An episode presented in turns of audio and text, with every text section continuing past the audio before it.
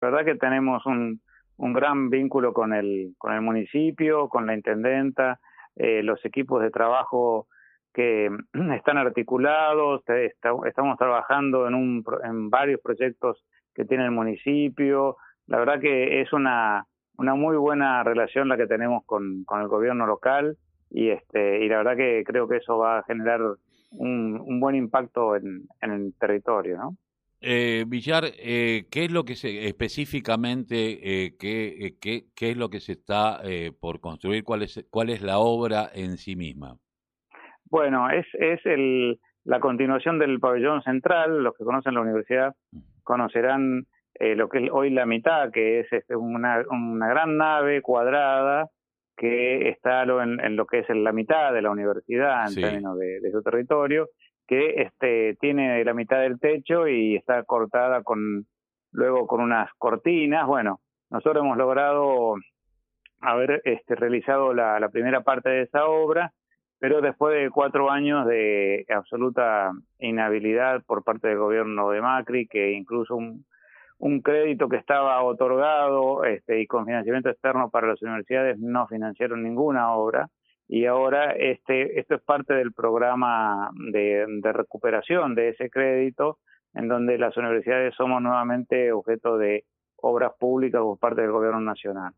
Esto va a permitir la incorporación de 17 aulas, de oficinas, de un centro de exposiciones, de un centro para hacer actividades, y además este cierra un espacio este que es importante que creo que va a servir para todo para todas las actividades que se hacen en la universidad de la universidad y de la gente de, Quilmes que participa con con sus este iniciativas culturales, educativas, así que estamos muy contentos porque podemos volver a construir en la universidad después de tantos años y en medio de la pandemia, ¿no? Un gran esfuerzo.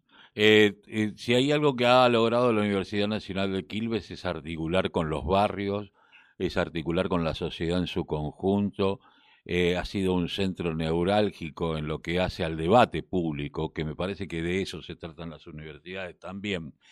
Eh, y esto es muy importante. Pero también es importante en lo, en lo que tiene que ver con lo científico y en un montón de cuestiones que eh, técnicos y científicos de la Universidad Nacional de Quilmes hoy estén trabajando y proponiendo y accionando con, eh, innova eh, con innovaciones y sobre todo en esta pandemia del COVID, ¿cómo está ese tema, el tema de los laboratorios, el tema del PCR, las cosas que se están llevando adelante en lo que es la parte de ciencia y tecnología? Bueno, eso sigue, sigue desarrollándose. Este, eh, el desarrollo de los kits, bueno, ahora ya se están produciendo, se están utilizando masivamente, que, que se hizo con la Universidad eh, General San Martín, y está el centro de, tenemos un centro de vacunación y tenemos el centro de análisis del COVID, que además hemos recibido mayor equipamiento para poder duplicar la cantidad de análisis que se estaban haciendo, así que estamos poniendo de alguna manera el, el capital científico tecnológico de la universidad al servicio de la lucha contra la pandemia y eso nos tiene muy muy orgullosos y orgullosas porque este es creo una de las creemos todos una función central de de la ciencia cuando uno piensa resolver los problemas concretos de una sociedad, ¿no? Esa es la función que tiene. Eh, ¿Cómo, está, cómo, ¿Cómo se está evaluando? Porque uno dice, bueno, hay obras, se construye, pero a la vez hay una incertidumbre y una pregunta que a veces uno se hace, y ayer escuchándola a la vicepresidenta, si no va a ser la primera pandemia que tengamos, la humanidad tendrá que replantearse de qué manera quiere vivir, porque me parece que si no lo hacemos, este es el principio del fin de la especie eh, no lo quiero decir tan terrible, no es científico, sino es una sensación que uno le da de, no cuidarnos, y comenzamos en algo que podría ser una espiral eh, negativa. Pero eh, la virtualidad y la concreción de obras, eh, ¿cómo, cómo, ¿cómo se complementan esto? Bueno, eh, la virtualidad fue una, una alternativa que en realidad lo que nosotros estuvimos haciendo es, este, lo que están haciendo todas las universidades es educación remota de emergencia. la educación virtual como, como nosotros la conocemos y nosotros la tenemos en la universidad desde hace muchos años, requiere de, de, muchas más cosas de las que se están pudiendo poner ahora en juego, pero de todas maneras eh, llegó para quedarse. Creemos que, que estas nuevas tecnologías llegaron para incorporarse a la educación presencial y para enriquecer la educación virtual. Pero nosotros estamos mm, analizando y, eh, y viendo a ver cuándo podemos empezar a retornar a la, a la universidad. Tenemos los protocolos habilitados. Estábamos pensando en comenzar algunas actividades en, en marzo, cuando llegó la segunda ola, y tenemos mucha expectativa que a partir del segundo cuatrimestre, con este amplio crecimiento del proceso de vacunación que se está llevando adelante, podamos ir retomando las actividades, sobre todo aquellas actividades que requieren presencia física como laboratorios y ese tipo de, de, cuestiones que no se han podido resolver, poder ir resolviendo eso y esperamos poder este, realizar además las elecciones este, y, poner también en, orden la cuestión institucional. Tenemos mucha expectativa y que a partir de la primavera la, se va a ir acomodando la vida más, más normal en, la nueva normalidad que vamos a tener. De, aquí a que nos podamos vivir como antes, seguramente pasará un tiempo más, pero bueno. Y, y también estar muy atentos a lo que vos decías, eh, la humanidad tiene que replantearse claramente eh, cuestiones que tienen que ver con la salud, con el medio ambiente, con el crecimiento, con el consumo excesivo, que, la verdad que no le está haciendo bien ni al planeta ni a nosotros. Eh, por último, ¿Qué evaluación hace de, del trabajo que vienen haciendo todas las universidades? Porque sé que, bueno, aparte hay un consejo de rectores.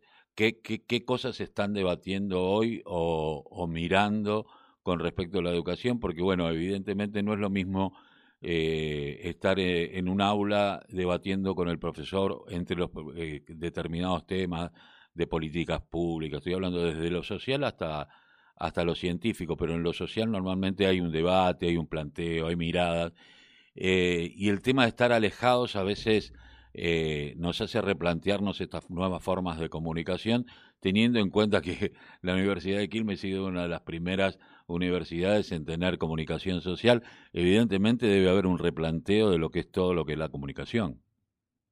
Sí, sí. La verdad es que creemos que esta esta pandemia en ese sentido genera un, un, escenario y un poco el consenso general es que la, la, educación mediada a través de las tecnologías llegó para quedarse.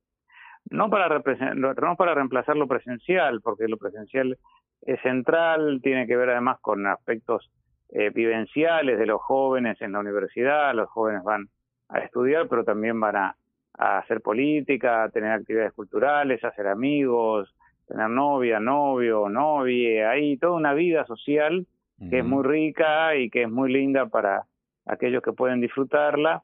Este, pero luego la, la vida se va complicando, los tiempos no, siempre ayudan, la gente empieza a trabajar y bueno, alternativas que permitan eh, combinar estas nuevas tecnologías con la presencialidad, creemos que nosotros creemos que es el camino que viene. Un poco todas las universidades estamos viendo eso y viendo cómo nos adaptamos porque además va a generar más oportunidades, porque se va a requerir este, menos espacio físico, se va a requerir que los estudiantes eh, tengan que viajar menos, aunque, insisto, la presencialidad es un, una fase constituyente a, la universidad, ¿no? Eh, doctor Villar, le agradecemos mucho haber pasado por la mañana informativa eh, aquí de la radio de la Unión Nacional de Clubes de Barrio eh, no va a ser la primera vez. Le, le, le nos pedimos disculpas por la, eh, lo intempestivo nuestro veces, pero era necesario porque me parece que estas cosas hay que resaltarlas como lo que sucedió ayer en el sur Ludovica y lo que está pasando hoy en la Universidad Nacional de Quilmes. Me parece que son eh, situaciones que aparte generan trabajo y, y que le dan un valor a lo que tenemos que darle valor, que es a la educación, a la sanidad y, a, y, al deporte, que creo que son las tres patas eh, que debemos llevar adelante. Le mando un abrazo y agradecido. Bueno, muchas gracias a ustedes, ¿eh? cuando quieran. Abrazo. Estábamos hablando del doctor Villar, rector de la Universidad Nacional de Quilmes sobre las obras que se están llevando adelante, que son importantes, un espacio para debatir, para esto, centro cultural, eh, o sea, tantas cosas que se van haciendo y que tienen que importar en lo que hace a la obra pública. Después vamos a hablar de lo que dijo Ferraresi el día de ayer, que me pareció espectacular. Escuché un reportaje sobre lo que se viene en lo que es eh, la construcción del hábitat, de las viviendas. Y en un ratito volvemos con los chicos, tanto con Gustavo Rodríguez como con Maite Paproqui. Vamos a seguir hablando de la, de la selección y vamos a hablar también del tema Maradona, pero antes, un poquito de sacudimos música.